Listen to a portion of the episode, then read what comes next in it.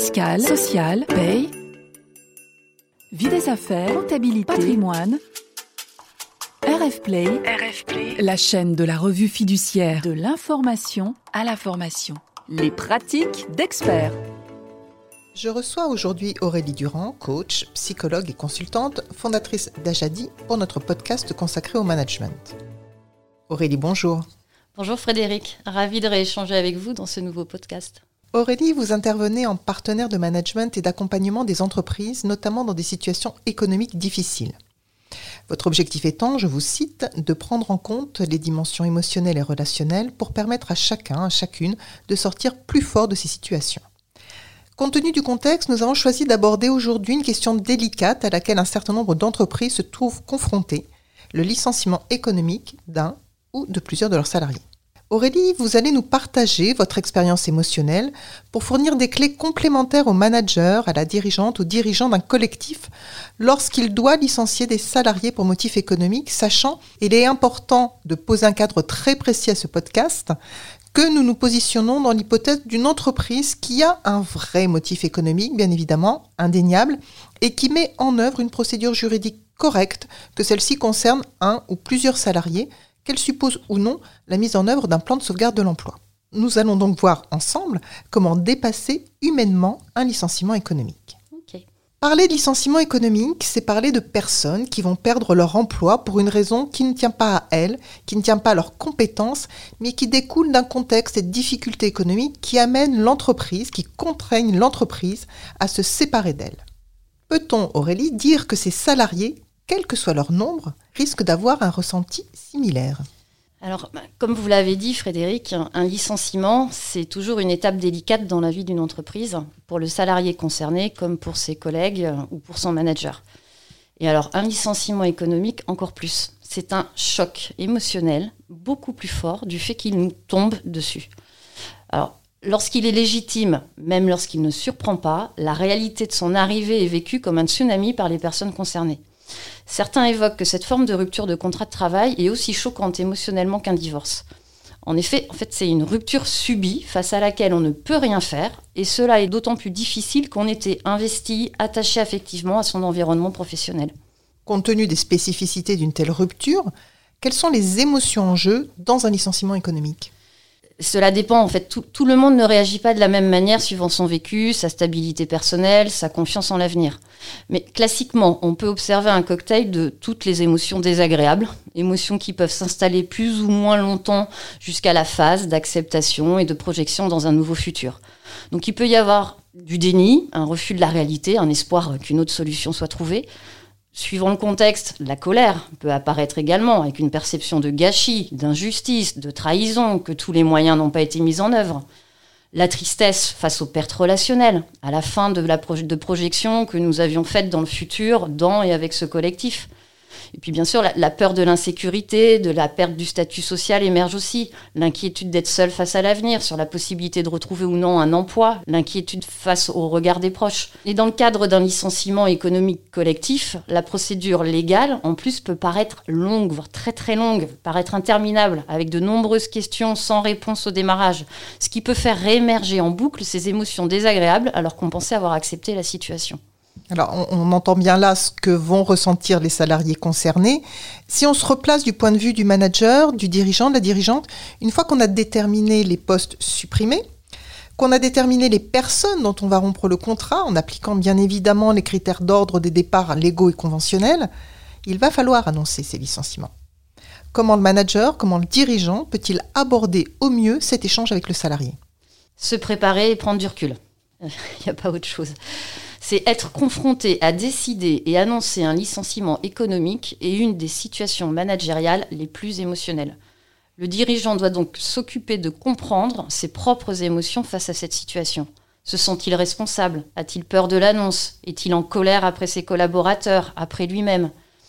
Parce que malgré toute sa bienveillance, il incarnera aux yeux des collaborateurs celui qui a pris la décision. Il pourra être du coup la surface de projection des collaborateurs qui auront besoin dans un premier temps de désigner un responsable. Ce n'est que dans l'accueil, l'écoute, le dialogue que le dirigeant pourra sortir de cette projection en accompagnant petit à petit ses collaborateurs à dépasser le choc, pour se remettre dans une dynamique positive d'analyse de mouvement.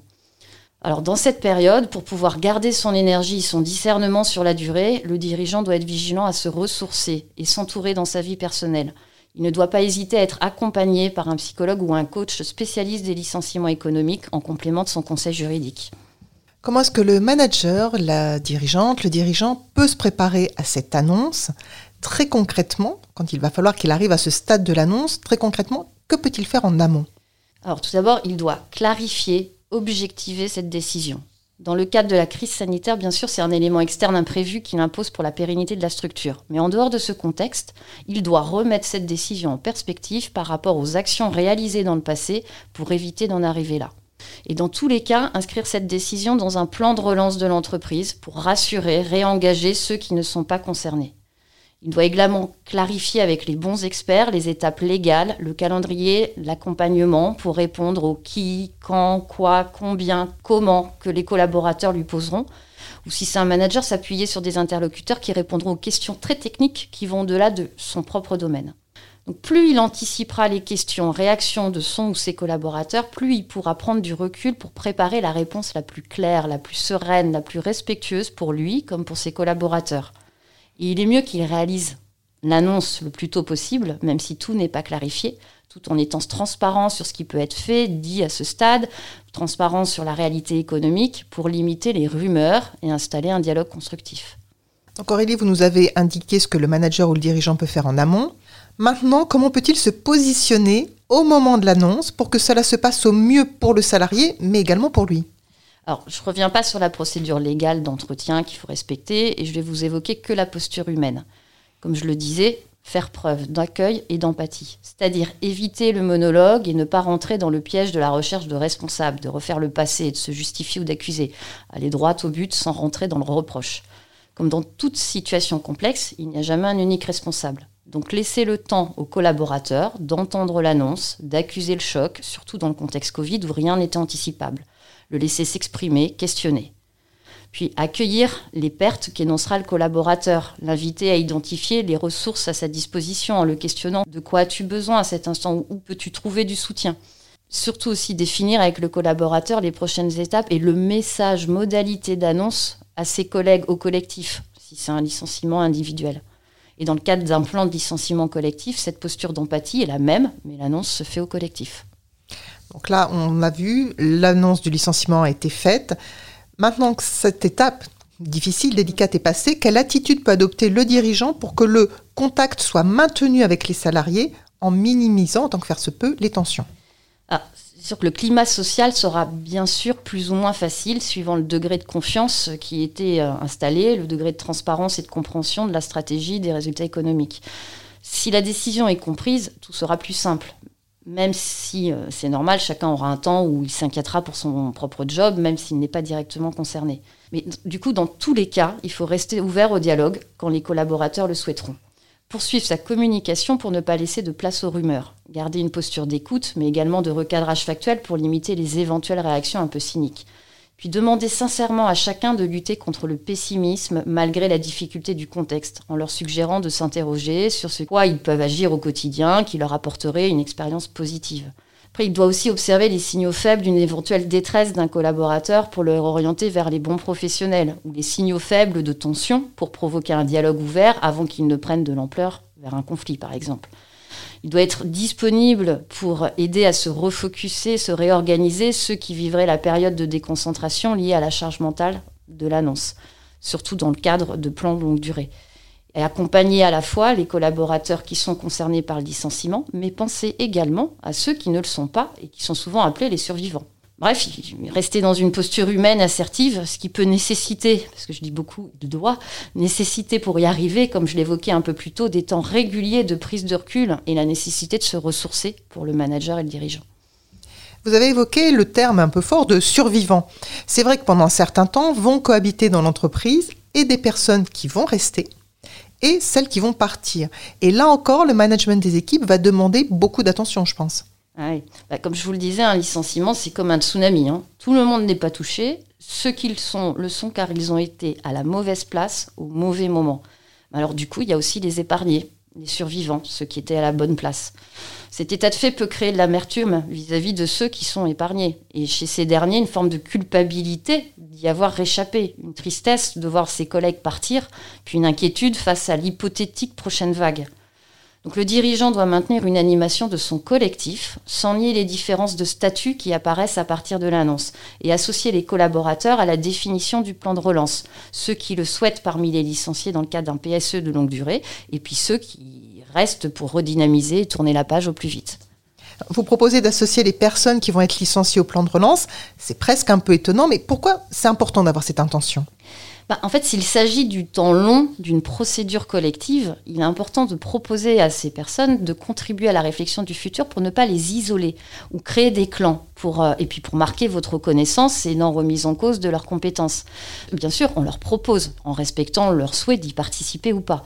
Maintenant, si c'est un temps plus court ou s'il s'agit de licenciement individuel, le mieux est de permettre au collaborateur de dire au revoir à son rythme et de la façon dont c'est juste pour lui. Dans tous les cas, il peut être bienvenu, au-delà des actions de reclassement mises en œuvre dans l'entreprise, de remercier sincèrement pour leur investissement euh, les personnes qui sont concernées par le licenciement économique, de mettre en lumière leurs forces, d'être à leur disposition pour des recommandations futures et de s'assurer de l'entraide positive entre collègues.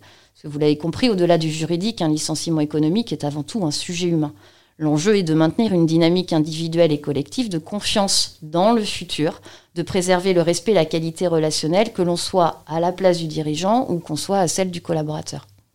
Donc en fait, pour synthétiser, on peut dire que procéder à des licenciements économiques va représenter une décision difficile pour une entreprise. Ça, je pense que tout le monde en est convaincu. Elle va cette entreprise se séparer de personnes pour des raisons qui ne leur sont pas personnelles, on l'a dit. Et en plus des complexités juridiques, le dirigeant, la dirigeante, les managers vont faire face à des pressions particulières en matière de management, tant collectif qu'individuel. Alors Aurélie, quelles idées clés le dirigeant peut avoir en tête dans un tel contexte pour guider sa démarche et dépasser humainement le licenciement économique? Alors, en résumé, pour dépasser humainement un licenciement économique, que l'on soit collaborateur ou dirigeant, la clé est de ne pas se figer dans des émotions négatives et des croyances dites de posture. Pour se remettre en mouvement, pour rebondir, la qualité relationnelle et le respect de soi et de l'autre sont clés. Pour cela, il est important de se mettre à la place de l'autre, tout en restant dans son rôle, à sa place et en l'assumant. D'accepter la situation, d'écouter son besoin pour y faire face et de mettre en place le plan d'action qui sera respectueux de soi et du collectif de ne pas s'isoler, de rester en contact social, de se ressourcer pour objectiver ses idées, garder son discernement et prendre du recul sur ses émotions, d'identifier ses forces, ses bases, ses valeurs pour redessiner l'avenir. Bref, d'être acteur soi-même. Merci Aurélie d'avoir décrypté pour nous les enjeux humains qui prennent place lors d'un licenciement économique et merci pour vos conseils qui seront utiles aux managers et dirigeants confrontés à une situation de ce type. Merci Frédéric pour ce nouvel échange et pour votre confiance. Retrouvez tous les podcasts de RF Play et plus encore sur rfplay.fr.